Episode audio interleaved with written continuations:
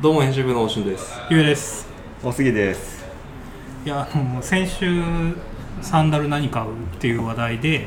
うんでナイキのオフライン2っていうモデルをご紹介したんですかちょっとあの発言に誤りがありましてまずはちょっとそれを、あ誤りまあまあそれをちょっと正して、訂正のお知らせはい、訂正のお知らせはいで、えー前回の時に、えーインソールが2つついていてうんでビーズと普通のインソールがついていて付け替えができるって言ったんですが、うんこれちょっと誤りでしてで実際ちょっとあの試着しに行ったら店員さんもちょっと勘違いしてたっぽいんですけどうんインソールは取り外しはできるとうんただビーズのものはふ、えー付属しないとうんでナイキの商品ページにはなんかあの箱にビーズのインソールが入ってるような画像があるんですけど、うんこれなんかナイキ側に問い合わせたらこれ誤りらしくておお、一つしか付属はしません箱の上にインソールは入ってるんだけどそれを自分ではめて履くああインソールはひもう一つそもそも一つだけでそれを外すか外さないかの選択ができるってこそうなんですとです失礼しましたうんななるほこここにお詫びと訂正をあまあすごいこうね話題のあれとかだったらみんなあれかもしれないけまあどオフラインだからでなんかまあ履きに行ったんですよ大丈夫かうんどうんなでなんかナイキの原宿が再開したんであるのかなと思って行ったらなくて、で探したらあの代官山の SNS に置いてあるってことで多分都内で唯一なんですけどうんうん置いてあるのはでね昨日杉さんと取材終わりに SNS 行って、で実物見てきました、うんでイメージよりも結構横幅がごつくてですね広いんですようんうんあのトゥーの部分の幅とかもうん、結構ありましたね結構あってちょと手にしてるっていうかで結構ボリュームあるんであの癖はすごいある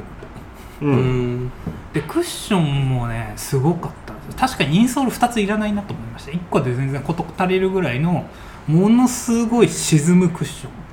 ンうーん一歩歩くごとにまあずしんずしんとなんか自分が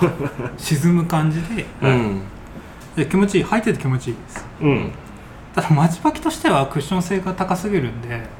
正直ちょっと歩きづらいのかなと思う部分も高すぎるがゆえに歩きづらいとそうですだからまあオフラインなんでしょうねで飛行機とか新幹線とかで履くにはめちゃくちゃ気持ちいいと思うんですようんただなんかその道玄渋谷の道玄坂上がるとかになってくると坂をね登るたびに一歩一歩こう沈んでいくんでうんうんちょっとま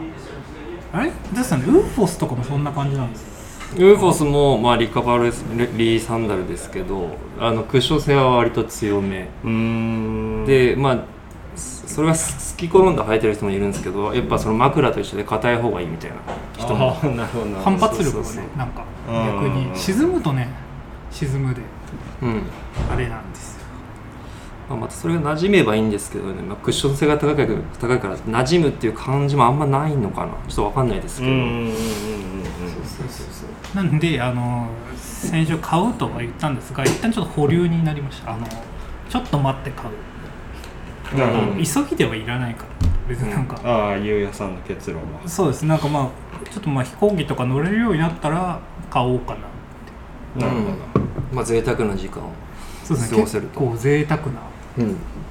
お金に余裕があってなんか今リモート中心で部屋用のリラックスサンダル探してるっていうああでも意外と多いかもしれないですよはい今結構まあふん外よりね金額はねちょっと奮発しないといけないんですあけどれいくらなんでしたっけ1万5000円ぐらいですかねああそのレベルはい1まあ万まあ5000円から6000円ぐらうんいでまあビル券にしようかなって結局うんとりあえず買う、うん戻ってくるはいうんやっぱビル券かフィルケンだな